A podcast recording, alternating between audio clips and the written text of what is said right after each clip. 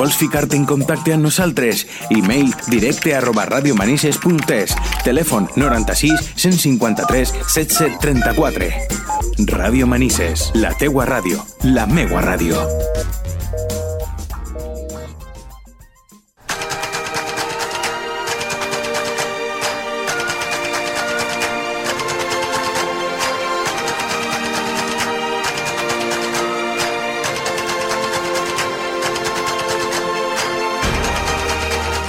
Y allá vamos con Adiari en este jueves y como es habitual vamos a comenzar hablando de artes escénicas. No puede ser de otra forma que con la compañía de Alex Reyes, que hoy sí ya de nuevo volvemos a tenerlo en el estudio. Muy buenos días, Alex. Muy buenos días, Julio. ¿Qué tal? Muy bien, muy bien. Aquí estamos fresquitos, con el aire, se está muy bien. Sí, es lo que tiene que ya estamos en verano, por fin llegó el verano. Vaya, yo es que por mucho que, y yo sé que hay mucha gente que me mata con este comentario, pero es que yo disfruto del verano. Quiero decir, yo esto de ducharme dos veces al día no lo veo ningún inconveniente. Quiero decir, eh, ¿hay calor? Sí, pero estamos en verano, es que ¿qué más se puede desear? Mejor el calor que el frío, ¿no? Efectivamente, yo, yo sí, yo al menos sí, yo sí. Aunque hay gente que dice, el frío te tapas y se pasa. No, no, el frío es un sufrimiento. Yo no soy de estar en casa. Bueno, no puedo. Pues lo que vamos a hacer es salir por ahí e ir de teatros. ¿No? Eso es, efectivamente, ¿no? Y la verdad es que, bueno, la sección de Top Teatro va llegando a su fin de temporada. Para la semana que viene sí que tenemos eh, preparado una cartelera porque, aunque acabe la temporada, no acaba la temporada de teatro aún. Y la verdad es que Valencia aún va a estar repleta de, muchos espectáculos, de muchas oportunidades, eh, ya no solo de teatro, sino de monólogos, de musicales, para poder disfrutar en Valencia. Y qué mejor que hacer una despedida por todo lo alto, ¿no? Pues sí, como debe de ser. Eso es. Y esta semana, pues eh, tenemos una cosa también muy importante, muy novedosa. Y para ello tenemos en el estudio a Dustin Calderón. Bienvenido, Dustin, a Top Teatro. Muchas gracias, buenos días. Buenos días, Dustin. Eh, Dustin está aquí para presentarnos Amorismo, que va a estar en el Teatro Flumen hoy mismo y este domingo. Así que, Dustin, cuéntanos eh, de qué va el espectáculo. Pues mira, tú sabes esta cosa de qué pasa cuando el amor falla. ¿Vale? Justamente amorismo lo que trata de responder de manera un poco más abierta es cuando dos personas sienten amor el uno al otro, pero cada persona lo siente de manera diferente, ¿qué sucede? Porque la palabra amorismo es una palabra inventada, que es amor más el ismo de los estilos de arte, pues por ejemplo, cubismo, realismo, dadaísmo. Entonces, si tú vas a un museo, todas las personas ven el mismo teatro, pero cada persona tiene su interpretación, perdón, un cuadro. Cuando tú vas a un museo, cada persona tiene eh, la visión del mismo cuadro. Pero cada persona también tiene su interpretación de ese cuadro. Y lo mismo pasa con el amor. Entonces, amorismo trata de responder a esa pregunta, de qué pasa cuando dos personas se enamoran, pero el amor falla porque tienen diferentes interpretaciones. Claro, la experiencia del amor, al fin y al cabo, para cada uno es distinta, ¿no? Influyen muchas percepciones que tenemos. Y, eh, ¿no? Amorismo, aunque sea una palabra inventada, como bien has dicho, ¿no? Yo creo que lo que significa sería eso, ¿no? Sería, bueno, pues eh, hay igual que hay muchas formas de interpretar el arte, pues también hay muchas formas de interpretar el amor. Exactamente. Muy bien.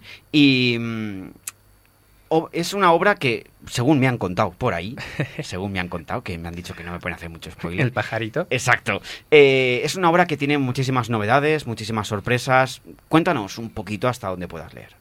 Pues las novedades están en que la dirección no es de aquí, la dirección viene de Londres con una propuesta muy disruptiva, que es el teatro interactivo en espacios no convencionales dentro del teatro. Y esto suena un poquito complejo, pero vamos, que vas a ver teatro no sentado en una butaca, sino primero pasas por el camerino, luego pasas por el escenario y luego pasas por el hall del teatro en grupos pequeños. Y la experiencia es inmersiva, de tal manera que desde que entras al teatro estás en un museo, utilizando la metáfora anterior, y cada obra, que son tres pequeñas obras de duración, eh, te cuentan un estilo de arte. Entonces te cuentan el amor a través de un estilo de arte, pero tú lo que estás viendo es una relación entre este amor funcional o disfuncional, pero contada a través de elementos artísticos. Y esa es la parte interactiva, esa es la parte no vista. Claro, y puedo preguntar por qué camerinos, por qué el hall y por qué el, escenario. Te lo respondo con una pregunta. ¿Por qué el patio butacas? También es una buena respuesta.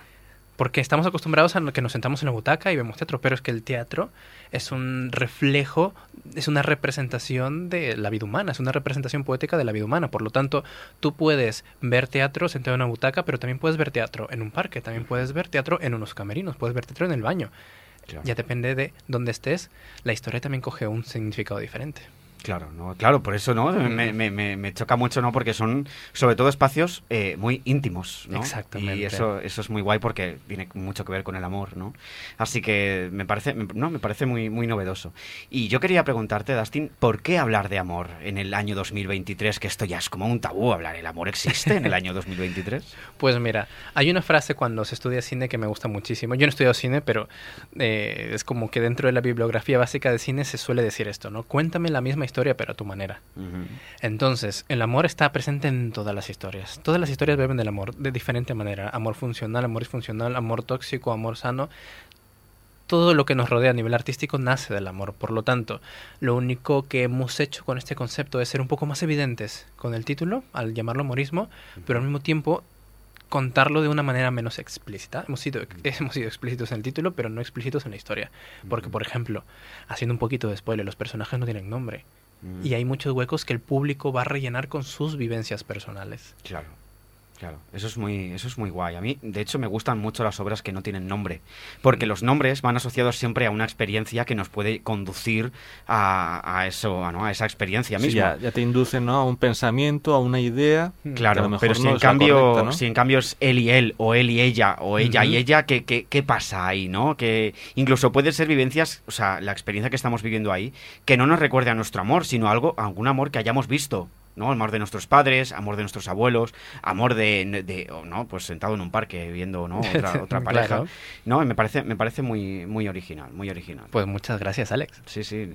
Eh, háblame dentro de lo que se pueda. También, claro, nos has adelantado ya que estamos en un camerino, que estamos en un hall, que estamos en un escenario, ¿no?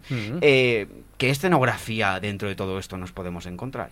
Vale, pues mira, estamos en un museo. Tú piensas que cuando tú entras estás en un museo, sigues una ruta como en un museo y entonces cada obra es un estilo del arte.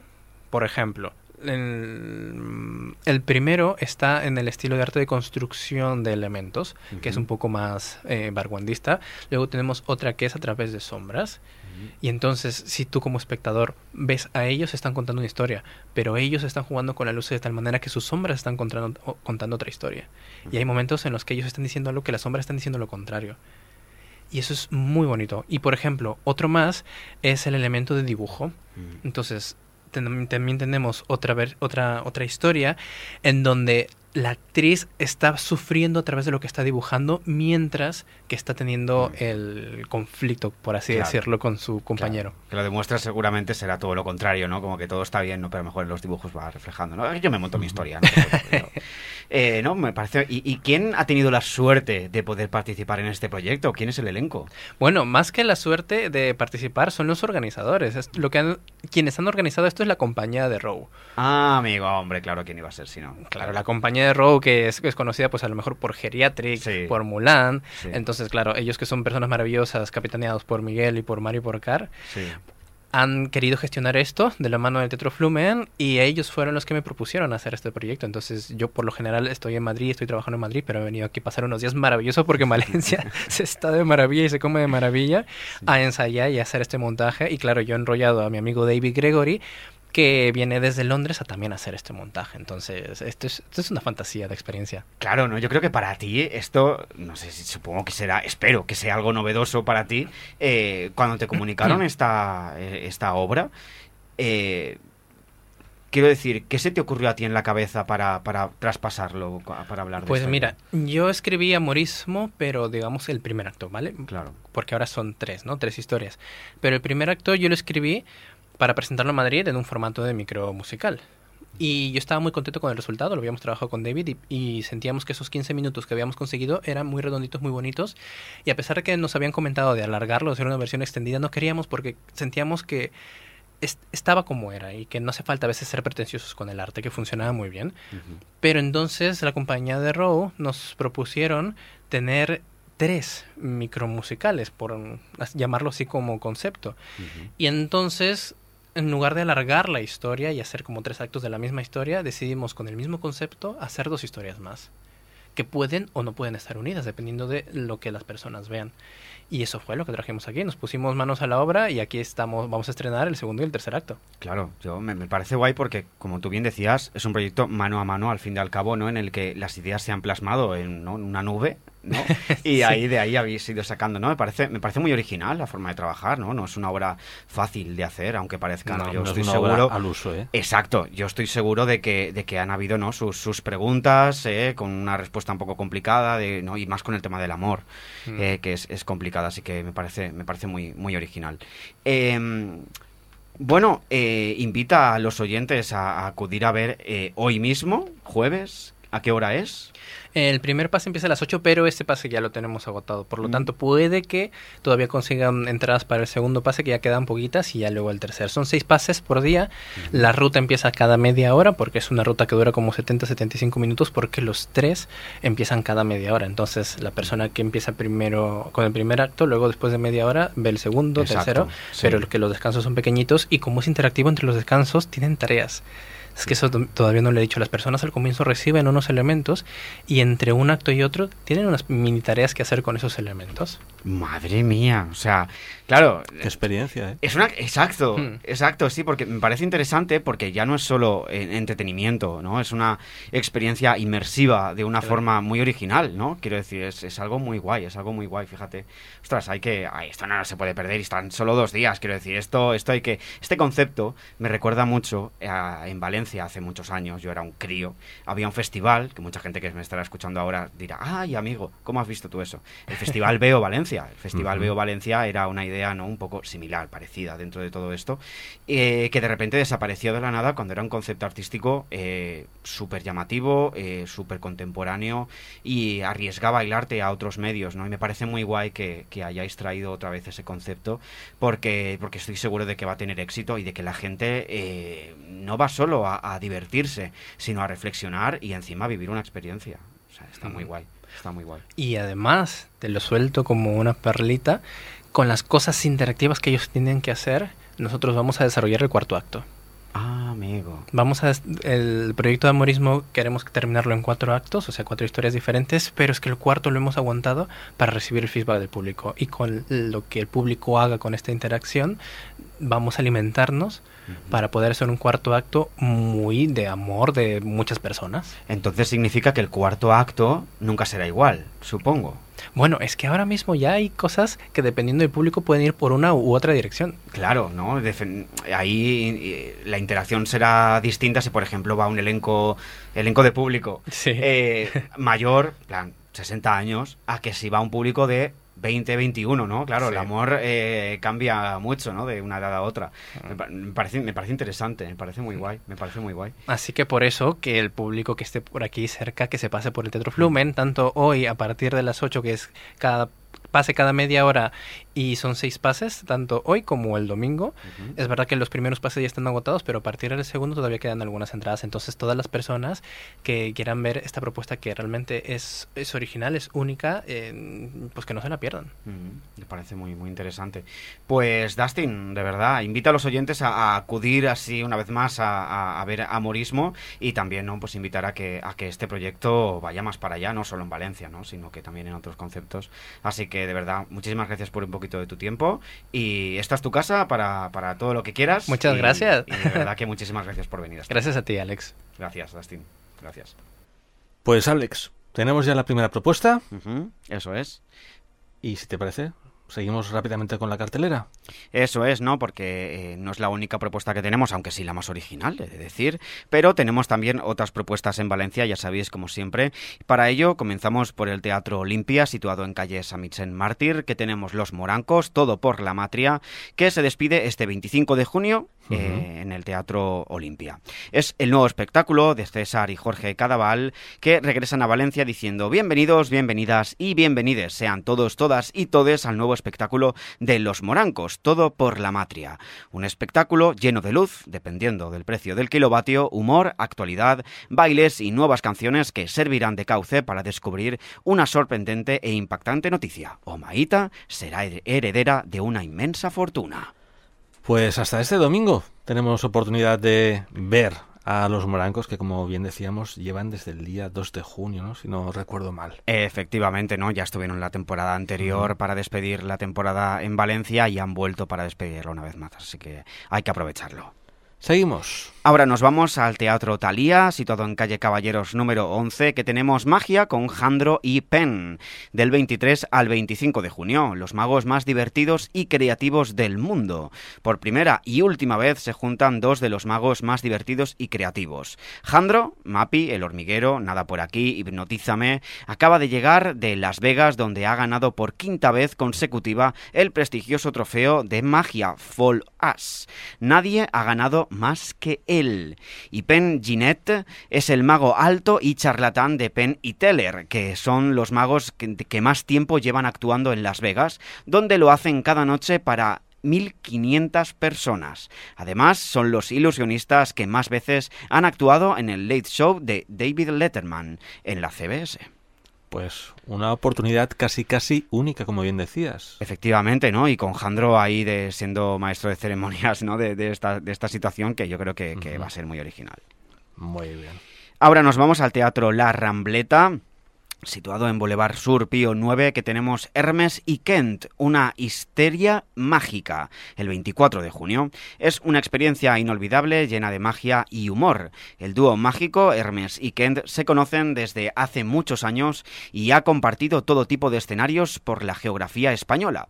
A través de un viaje en el tiempo descubriremos cómo fueron sus comienzos, sus primeras actuaciones y toda su evolución a lo largo de, mm, de muchos años de encuentros, desencuentros, viajes, escenarios, discusiones y todo ello con mucho humor y amor.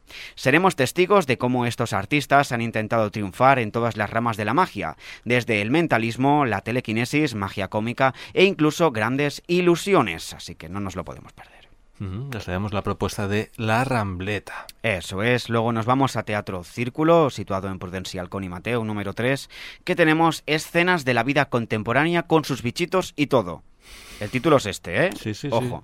Eh, tenemos a Rafael Ponce y a la compañía de La Galguera del 22 al 25 de junio y es el espectáculo seleccionado en el sexto convocatoria de ayudas a la creación escénica. Trata sobre un grupo de individuos e individuos desheredados de toda fortuna que llegan a un teatro a cambiar la autocomplacencia social y la miseria escénica en disparate revolucionario, así como si fueran flashes, destellos de nuestra que muestran su vida, sus experiencias y sus anhelos tal vez con la intención de removernos de nuestra existencia adormilada. Así que ya sabemos de mano de la compañía de la Galguera eh, esta, esta obra llamada Escenas de la vida contemporánea con sus bichitos y todo. Y todo, no falta de nada en ella. Eso es.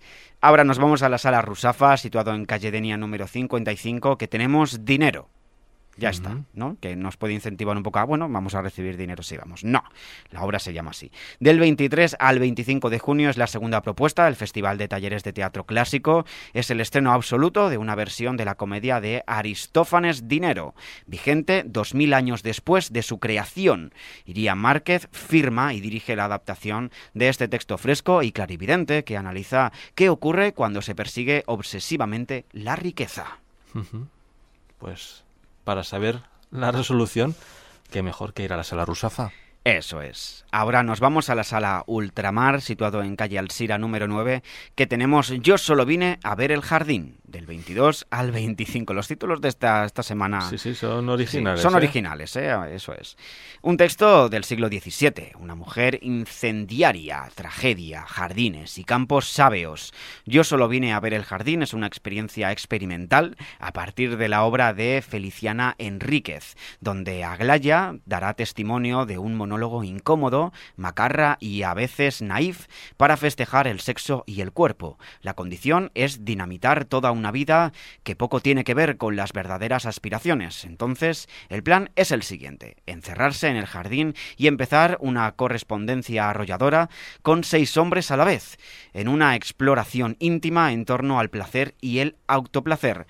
No es a vosotros a quienes busco, es este deseo, algo más profundo e irreal que un simple hombre, porque el cuerpo tiene una memoria prehistórica y es insaciable. Pues bueno, solo viene, ¿no? Sin palabras. Sin palabras, eso es. Sí, ¿no? sí, sí, sí, sí. Ya sabemos, en la sala Ultramar del 22 al 25. Ahora nos vamos a la sala Carme de Teatre eh, en calle Gregorio Gea número 6, que tenemos una propuesta interesante llamada Laia del 22 al 25 y dice así: Laia, quieta. Laia, no hagas esto, no hagas lo otro. Laia, céntrate. Laia, piensa antes de actuar.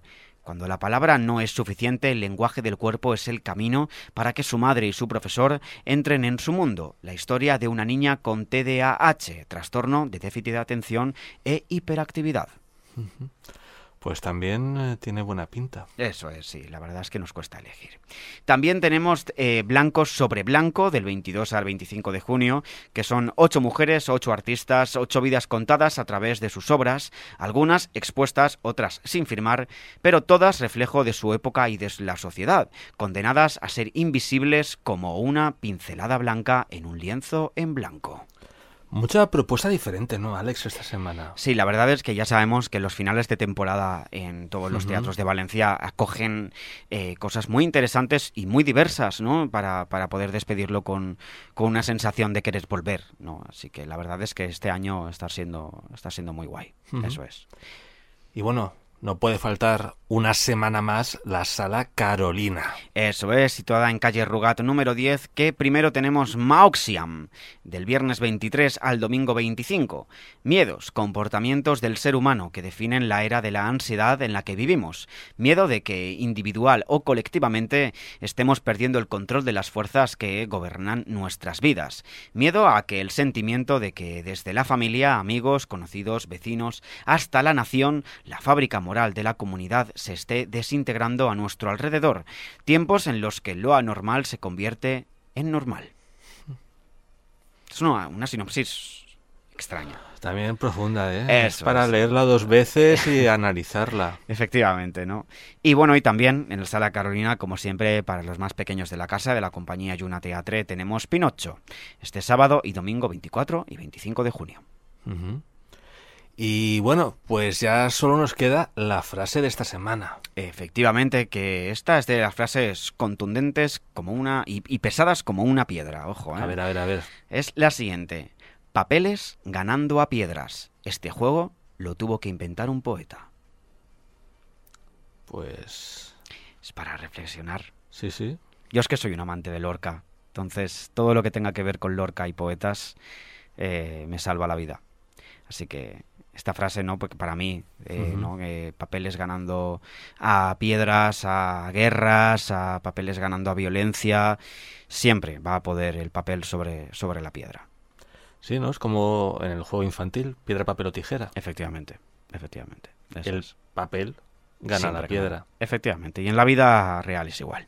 Así que ahí estamos. Alex, como siempre, muchísimas gracias por haber compartido una semana más con tu espacio Top Teatro aquí en A Diari y te espero el jueves que viene para cerrar ya temporada. Aquí estaremos para despedirlo. Muchísimas gracias. Buena semana. Buena semana.